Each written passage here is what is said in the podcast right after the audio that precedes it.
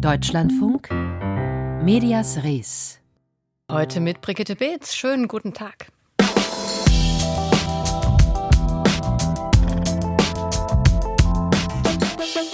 Als im August 2021 bekannt wurde, dass der Zeitschriftenverlag Gruner und Jahr mit RTL fusionieren würde, beides Bertelsmann-Firmen, war das Presseecho verheerend.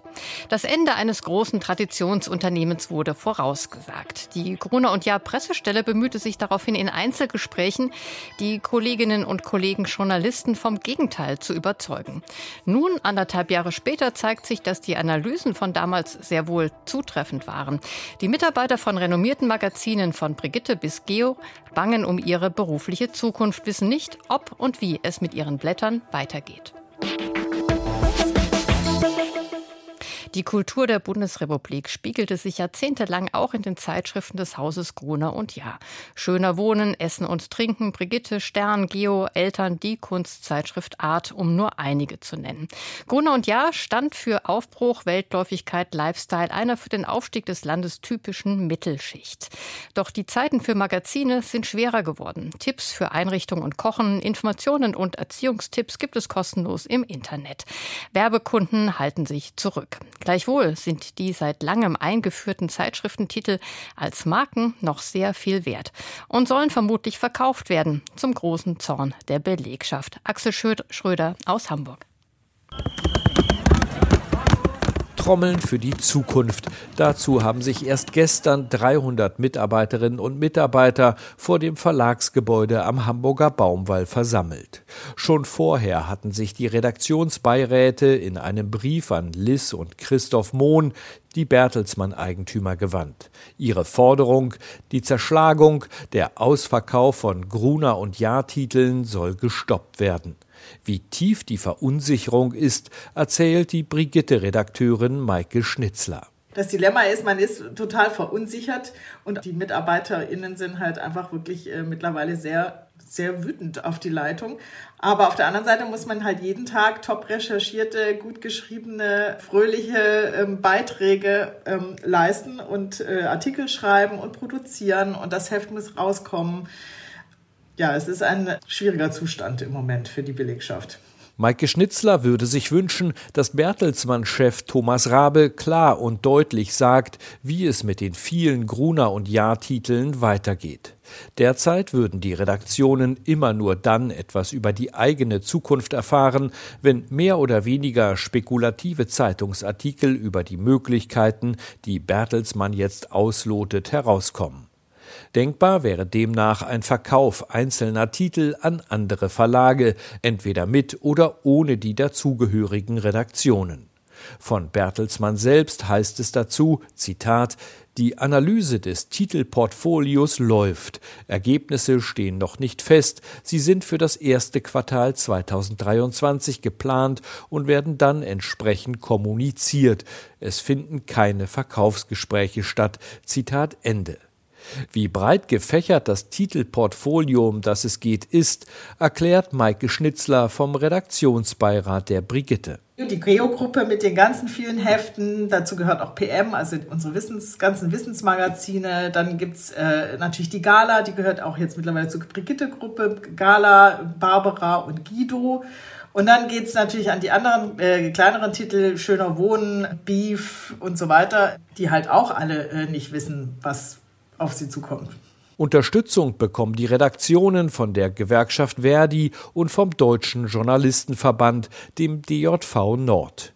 In den Augen von Anja Westhäuser vom DJV hat Bertelsmann-Chef Rabe mit seinem Besuch im Hamburger Verlagshaus im November die Verunsicherung nur noch verstärkt. Das ist ja auch ein Punkt, der sehr kritisiert wurde im Schreiben der Redaktionsbeiräte, dass Herr Rabe nur bei, bei im Prinzip beim Stern war und fast alle anderen Redaktionen ausgelassen hat.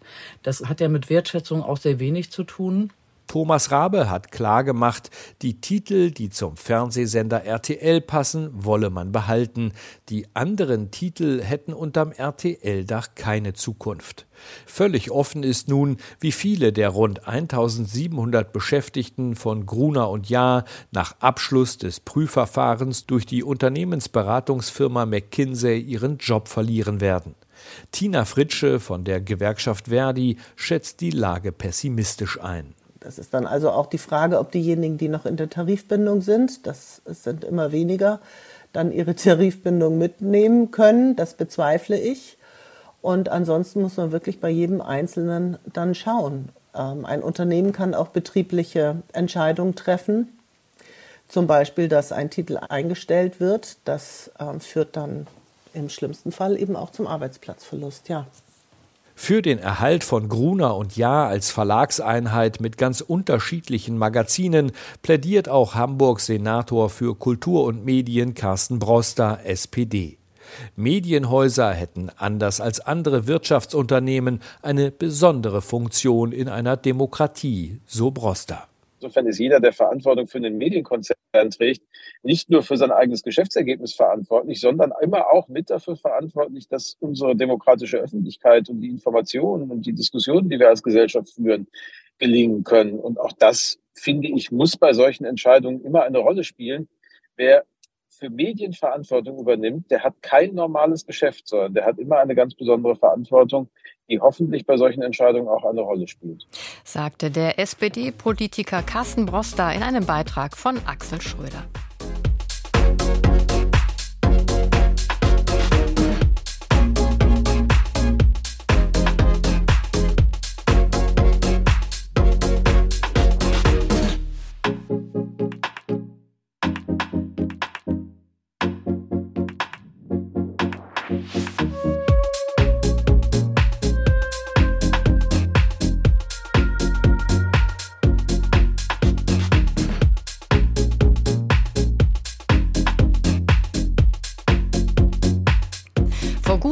Zwei Jahren hatte der Magdeburger Landtag die Erhöhung der Rundfunkbeiträge um 86 Cent blockiert.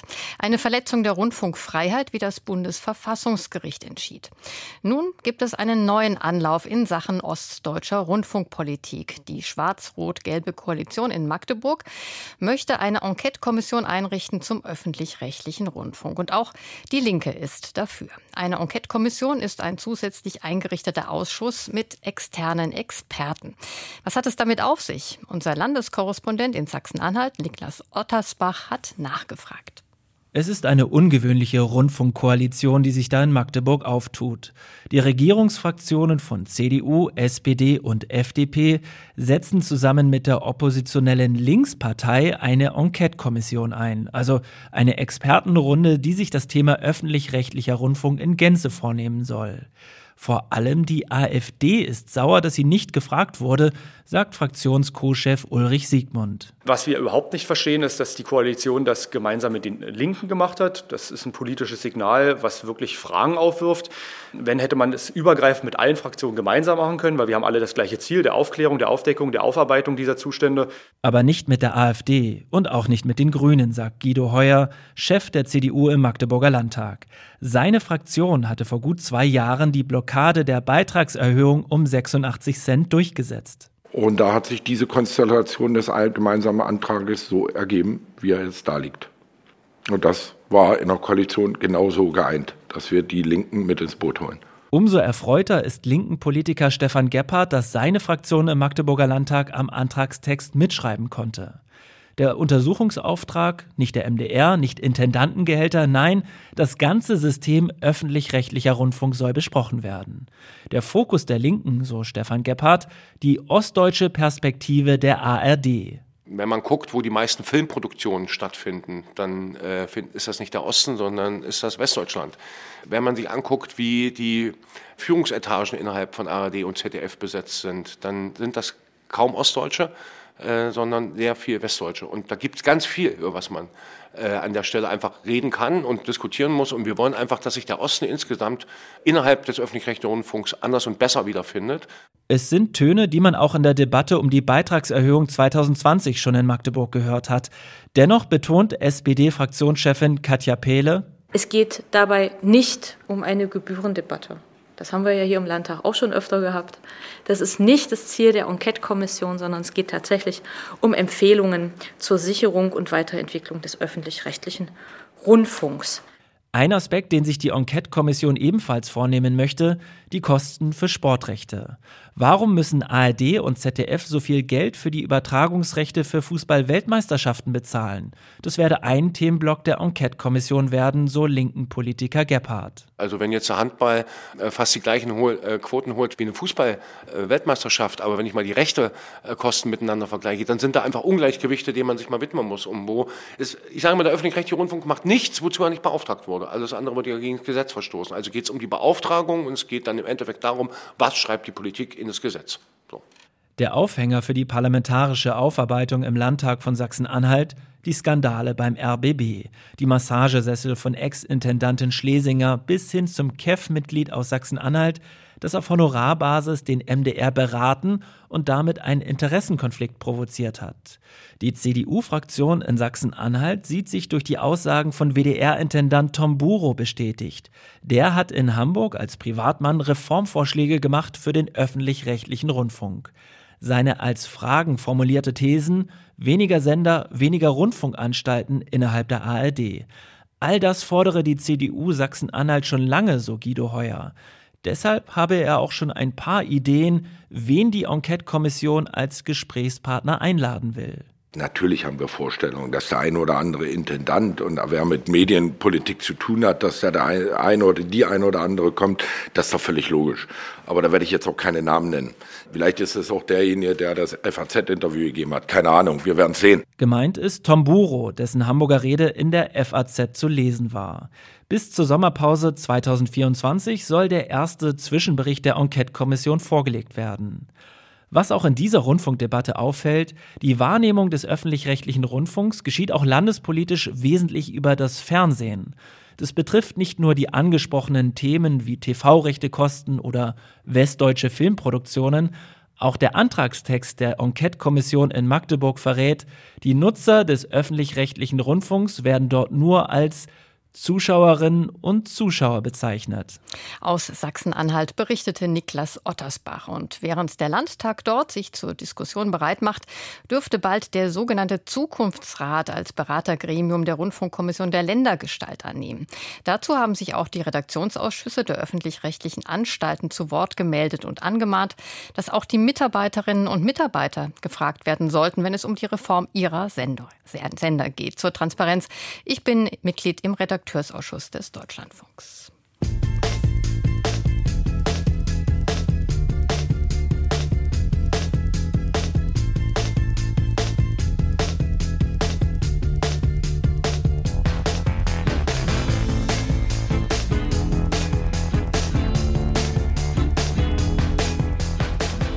Ist es tatsächlich ein Propagandastück oder einfach nur gut recherchierter investigativer Journalismus?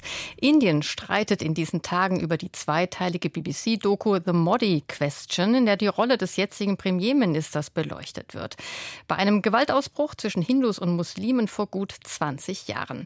Regierungsvertreter sprechen von kolonialem Gedankengut, das in der Doku zum Ausdruck komme.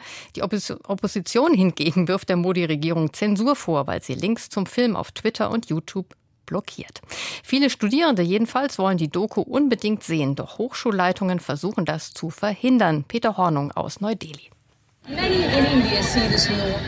Sie sitzen im Dunkeln, hunderte Studentinnen und Studenten, und sie sehen sich den Film an, auf ihren Smartphones oder auf Laptops, die sie auf Stühle gestellt haben. Der Ton wird von batteriebetriebenen Lautsprechern verstärkt, damit es alle gut hören können, hier in Delhis Nehru-Universität. Minuten zuvor war der Strom ausgefallen. Die Uni-Verwaltung hat ihn abgestellt, so der Verdacht. Diesen Film zu zeigen, störe Harmonie und Frieden von Indiens renommiertester Hochschule, hatte es zuvor in einer Bekanntmachung geheißen. Wenn Sie uns einen Bildschirm abschalten, so Aisha Ghosh, die Vorsitzende der Studentenvereinigung, dann werden wir tausende Bildschirme einschalten, um den Film sehen zu können. Wenn Sie einen vom Zuschauen abhalten oder gar verhaften, dann werden wir Millionen von Zuschauern einladen. Es wurden sogar Steine gegen die Studenten geworfen, angeblich von Modi-Unterstützern. Von Verletzten ist die Rede. Die zweiteilige BBC-Dokumentation The Modi Question, die Modi-Frage, sie ist in Indiens Medien seit Tagen das Thema. It is a propaganda, I repeat, a propaganda piece. Außenamtssprecher Anidam Bakci übt schwere Kritik an dem Film. We think this is a, a propaganda piece. Wir sind der Meinung, dass es sich hier um ein Propagandastück handelt, das dazu dient, eine bestimmte Sicht zu vermitteln. Die Voreingenommenheit, der Mangel an Objektivität und die anhaltende koloniale Denkweise sind offenkundig. Colonial mindset is blatantly visible. The man of the moment. He is the leader of the world's biggest democracy. Im Mittelpunkt der zweiteiligen Doku steht Modis Amtszeit als Ministerpräsident von Gujarat.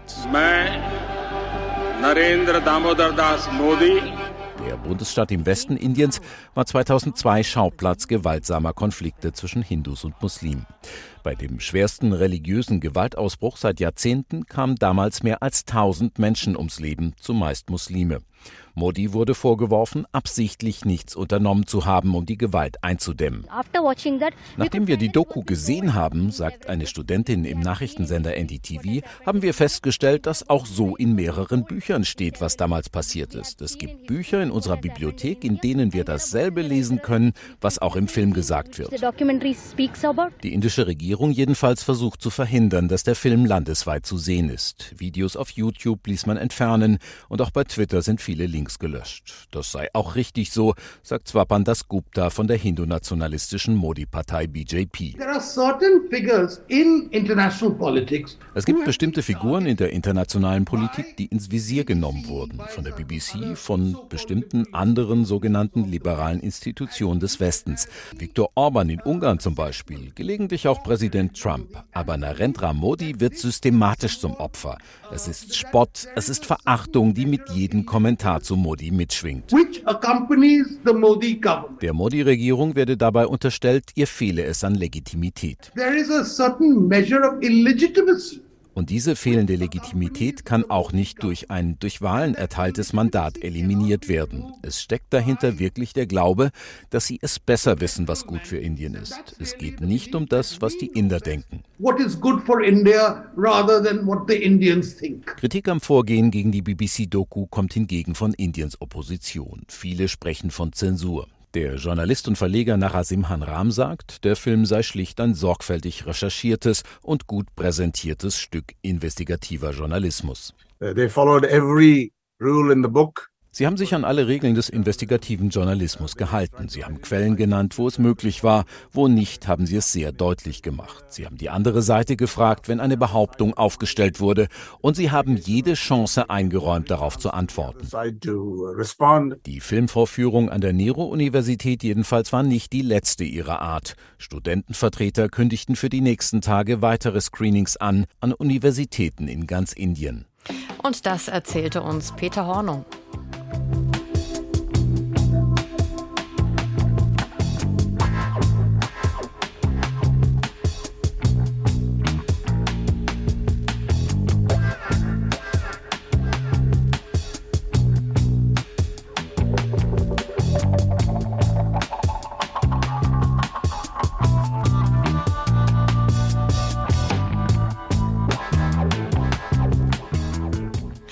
Sprechen über ChatGPT. Auch wir hier in Medias Res haben schon mehr als einmal darüber berichtet.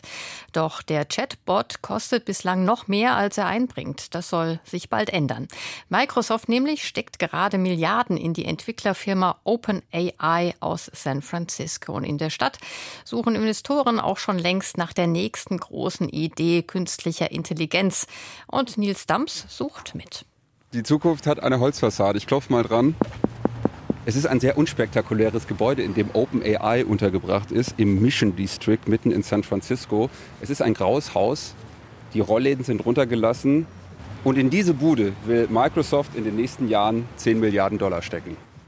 Aber warum? Die Entwicklungen im Bereich der künstlichen Intelligenz, abgekürzt KI, sind mittlerweile so weit, dass auch normale Userinnen und User einen ganz konkreten Nutzen erkennen.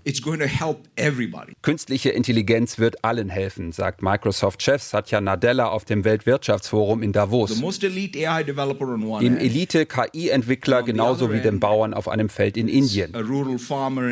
Die Aufregung gerade sei so groß, weil die Power dieser Modelle exponentiell wächst wächst. Aber nicht nur Microsoft befeuert den Hype, auch Google oder Meta entwickeln seit Jahren KI-Produkte. Sehr ruhig geworden ist es um Amazons Sprechassistenz Alexa. Ich habe das nicht verstanden. Amazon hat viele Stellen in dem Bereich gestrichen, steht aber weiter zu seiner Sprach-KI.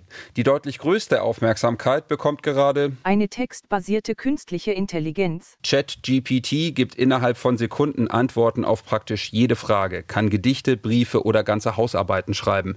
Die Server sind wegen der vielen Anfragen regelmäßig überlastet. Beobachter sprechen von einer Revolution der digitalen Zeitenwende, vergleichbar mit der Einführung von Google bei den Suchmaschinen oder dem ersten iPhone. Microsoft hat sich schon früh an OpenAI beteiligt, will den Textgenerator in seine Suchmaschine Bing oder die Office-Produkte einbauen. Every product of Microsoft will have some of the same AI capabilities. Ursprünglich ist OpenAI als Non-Profit-Unternehmen gestartet. Das hat sich geändert. Firmen werden den Bot in eigene Produkte einbauen können gegen eine Lizenzgebühr. Es gibt auch eine kostenpflichtige Version von ChatGPT. Ein Programmierer nutzt sie schon und hat davon ein Videoclip gepostet. Die Premium-Version ist schneller und teuer. Das Monatsabo kostet aktuell 42 Dollar. Möglicherweise wird irgendwann die kostenlose Version ganz abgeschafft. Auch weil KI kostet. Der Rechenaufwand für eine Chat-GPT-Anfrage ist viel höher als für eine Google-Suche. Damit steigen die Kosten für den Betreiber OpenAI. Die Haken des Hypes. An ChatGPT gibt es gerade viel Kritik. Schulen und Unis diskutieren, wie mit der Software umzugehen ist. Ist es ein praktisches Recherchetool oder vor allem geeignet, um Prüfungen zu manipulieren? Laut einer Studie des Unternehmens NewsGuard eigne sich ChatGPT außerdem auch für die Verbreitung von Desinformationen.